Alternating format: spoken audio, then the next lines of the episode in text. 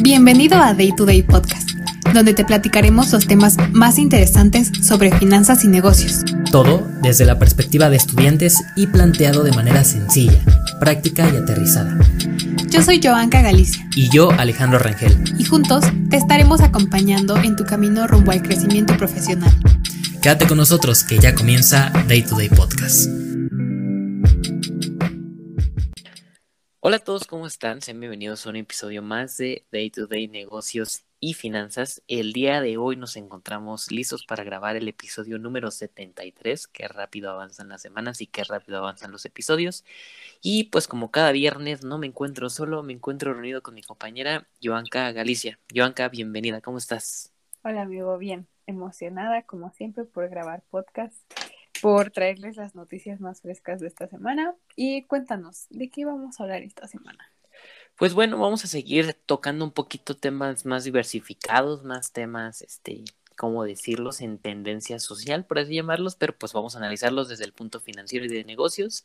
Y hoy vamos a hablar de los Oscars.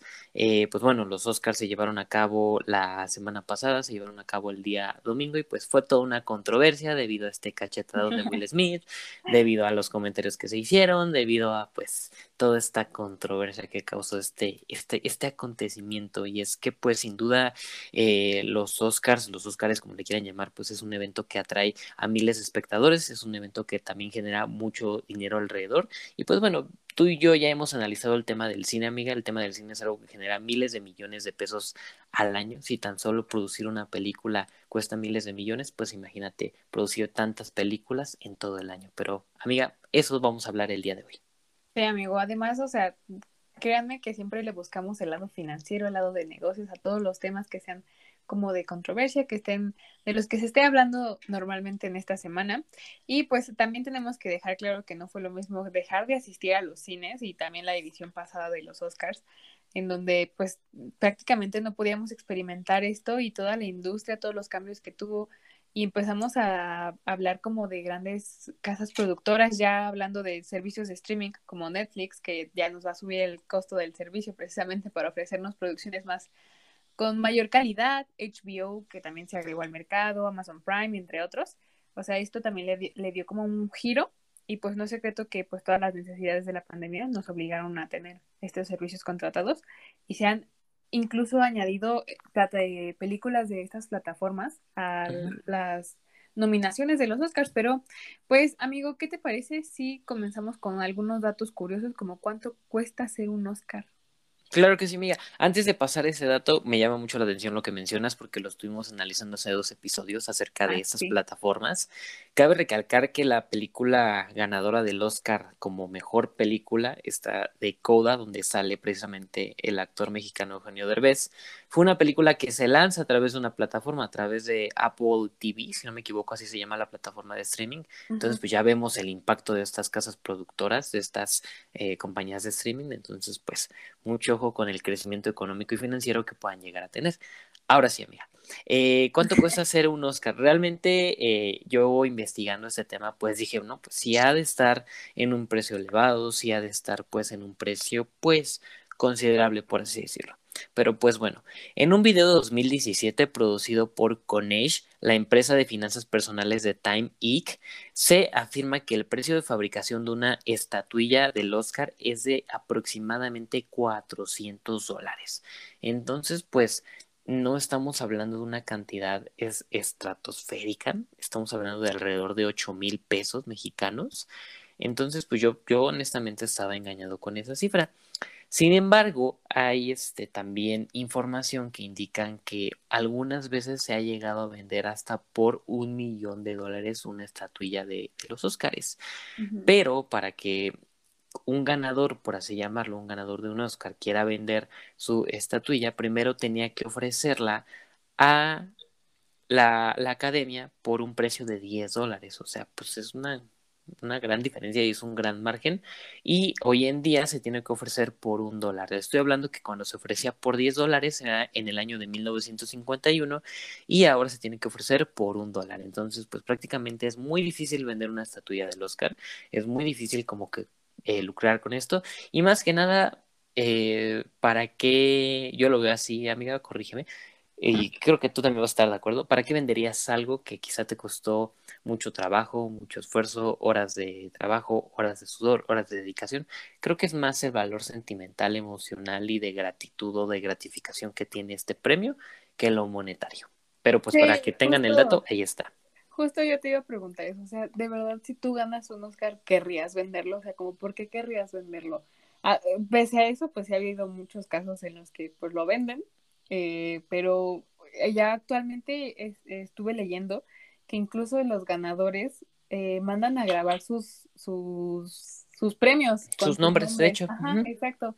Entonces yo creo que pues sí, o sea, es más como el reconocimiento y el peso tan grande que tiene en la carrera de un actor. Exactamente. o de, de un director, de un músico, o sea, es eso, o sea, el peso que da en tu carrera a el valor económico que tiene bueno, monetario más bien.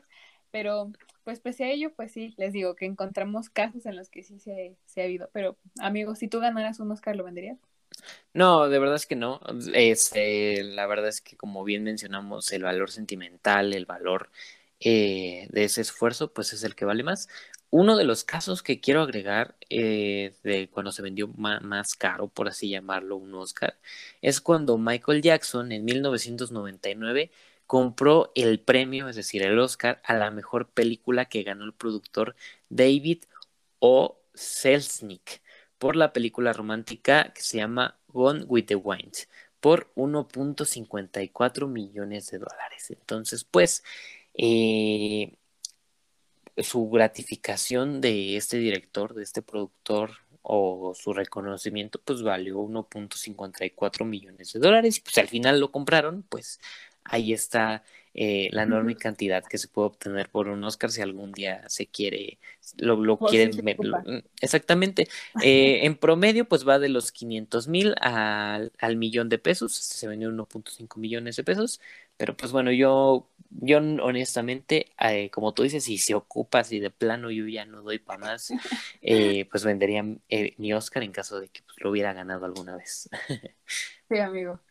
Pero pues sigamos con los datos financieros y pues yo les quiero hablar de la ceremonia que hubo este año. Se estima que el costo total de toda la ceremonia de los premios del 2022 sea de más o menos 42 millones 800 mil dólares.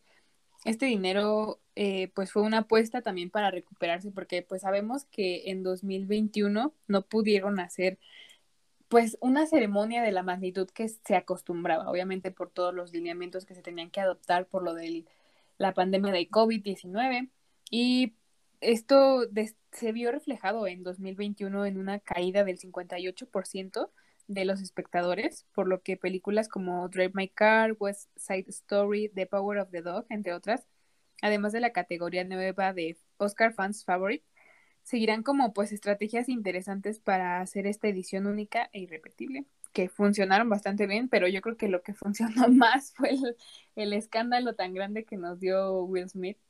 Pero... Y que, y que, perdón amiga, y que tienes estadísticas de ello, de las consecuencias que trajo, consecuencias positivas, porque considero que son consecuencias positivas. Sí, sí, ahorita les menciono ah, de qué consecuencia habla Alejandro, pero pues entre los costos más destacables de la ceremonia de este año, que se, que por cierto la ceremonia se llevó a cabo en el Teatro Doble de Los Ángeles, están las publicidad y los anunciantes.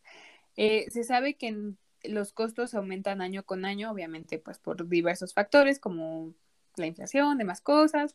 Y mientras en años anteriores los anuncios publicitarios rondaban entre los 2 millones y los 2.5 millones de dólares, este año pasaron la barrera de los 3 millones por 30 segundos de transmisión. O sea, imagínate la cantidad de dinero que se gastaron solamente para anunciarlos y pues así como lo mencioné en un principio, o sea, fue una inversión muy arriesgada para precisamente recobrar todo lo que perdieron en 2021 y pues esto también estaba ligado al desempeño de las taquillas en la, de las cintas, o sea, ya les dije que pues también esto se tuvo que, que transformar porque se adoptaron más producciones de servicios de streaming que yo siento que han funcionado bastante bien, o sea, fue una gran adecuación, creo que era totalmente necesaria. Y pues creo que ese sería como el dato más importante, además de que el otro gasto muy fuerte que se hace es en la alfombra roja, esta tan icónica alfombra roja por la que pasan muchas, muchas personas, que por cierto ahorita les tengo otro dato respecto a la alfombra roja, eh, también representó un gasto muy grande de los Oscars, pero pues ya presenciamos todo el evento, pudimos ver y sacar nuestras propias conclusiones, pero la consecuencia de la que les hablaba Alex en, hace unos momentos, pues fue que eh, la cinta por, por la que ganó el premio al mejor actor, pues se vio reflejada en estadísticas muy grandes, o sea, tuvo visualizaciones muy grandes, tanto en búsquedas como en ver, este, poder ver la, la producción, pero también una película de acción protagonizada precisamente por Will Smith se convirtió en tendencia después de todo el escándalo en la entrega de los premios. Y pues esta cinta se llama Proyecto Géminis, una película de acción que se lanzó en 2019 y que hace algunos días llegó a Netflix. Obviamente rápido se convirtió en una tendencia y más en Latinoamérica. Se posicionó entre los primeros lugares y a nivel internacional en el séptimo lugar de los más vistos de la plataforma. O sea, podemos darnos cuenta que todo tiene una repercusión y más en este ámbito que, eh, o sea, en todo le podemos encontrar. El lado sí, en todo hay, es lo, precisamente lo que iba a mencionar, negocios, finanzas, entonces pues es increíble como de un acontecimiento de, pues de tal magnitud, pues se puede sacar como que lo financiero, lo de negocios, entonces pues también es como que la idea que queremos transmitir, eh, no siempre todo va a ser 100% financiero, no siempre todo va a ser 100% negocios, pero en cada una de nuestras vidas, en cada uno de nuestros acontecimientos que pasan alrededor de nosotros, hay algo de finanzas y hay algo de negocios. Entonces, pues, eh, amiga, yo concluyo con esta parte. Me gusta verle el lado financiero a las cosas, el lado de negocios a las cosas, a las cosas eh, eh, grandes o acontecimientos que han sucedido. Ya hemos analizado desde la película de Spider-Man, desde la Fórmula 1, desde el aguacate. O sea, es muy interesante esta parte de las finanzas, de los negocios. Y pues, amiga, ¿algo que quieras decir al para cerrar? antes de cerrar, me gustaría comentarles también que pues exactamente, o sea, también aterrizando el mismo punto de que en todo, encontramos finanzas, una de las industrias más poderosas, que es la del vestido, está muy presente en, esta premiación. Y les quiero, antes de cerrar, dejar los tres vestidos más caros que han presenciado en la alfombra roja. El tercero es de Kate Blanchett de Armin Privé en la gala de los Oscars de 2007, que costó 200 mil dólares. En segundo lugar tenemos a Nicole Kidman, que usó un vestido de Dior en la gala de los Oscars de 1997 con un costo de 2 millones de dólares. Y en primer lugar a Jennifer Lawrence, que usó un vestido de Dior en la gala de los Oscars de 2013 con un valor de 4 millones de dólares. O sea, imagínense en dónde encontramos tanta cantidad de dinero. Y la verdad es que son vestidos muy bonitos. Eh, pues cierro con lo mismo, amigo, con que en todos lados encontramos finanzas, en todos lados encontramos negocios. Es cuestión de que le estemos igual buscando, investigando y pues los dejamos con estos datos. Yo creo que eh, pues con eso yo también cerraría y los estaríamos esperando en el siguiente episodio. Claro que sí, amiga. Pues bueno, esto ha sido todo por este episodio y los esperamos la próxima semana en un nuevo episodio. Gracias por todo. Adiós. Bye.